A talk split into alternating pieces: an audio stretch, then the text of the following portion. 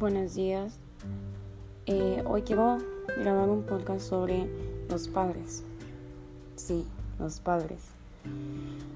Los padres son muchas veces, eh, no sé, a veces desesperantes. A veces eh, nosotros sentimos como que nos están invadiendo nuestra privacidad. Sentimos que, que nos molestan que no nos quieren ver felices, que no quieren que disfrutemos nuestra juventud, que no quieren que salgamos, que no quieren que tengamos amigos.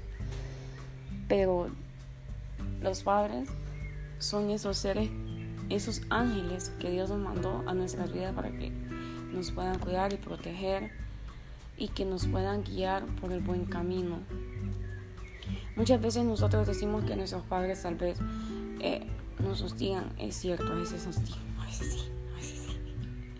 Pero, pero a pesar de todo, son las personas que siempre están para nosotros, los que nunca se van cuando más los necesitamos, los que siempre nos dicen sí, bueno, no siempre, no siempre, pero sí. pero en lo que nosotros necesitamos, ellos siempre nos dicen que sí. Son esas personas que siempre están para alertarnos, antes de que algo malo pueda pasar en nuestras vidas. Son personas que nos aman a pesar de todo, nos aman incondicionalmente, aunque fallemos, aunque tengamos los errores que tengamos. Los padres jamás van a dejar de amar a su hijo. Y muchas veces nosotros nos enojamos con ellos porque tal vez, como les vuelvo y les repito, nos sigan Pero déjenme decirles que el día que esas personas nos lleguen a faltar, ese día nuestro mundo va a dar un cambio rotundamente.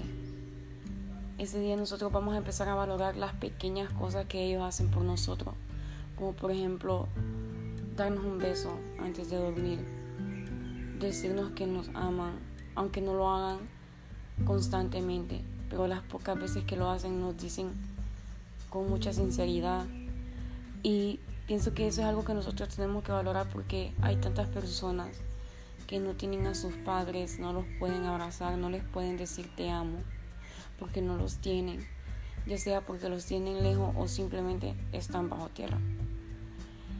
Y creo que es un momento que nadie, nadie lo espera, pero lastimosamente todos vamos por ese camino. Y siento que, muchas veces nosotros como hijos somos muy mal agradecidos y pues pienso que los tenemos que cuidar, respetar, honrarlos siempre, hacerlos que se sientan orgullosos de nosotros, cuéstenos que nos cueste. Y pienso que ese tiene que ser como que la inspiración de cada uno cuando Muchas veces no queremos estudiar porque a veces nos pasa a todos que colapsamos, no queremos seguir, pero tenemos que acordarnos que tenemos unos padres que han dado todo por nosotros.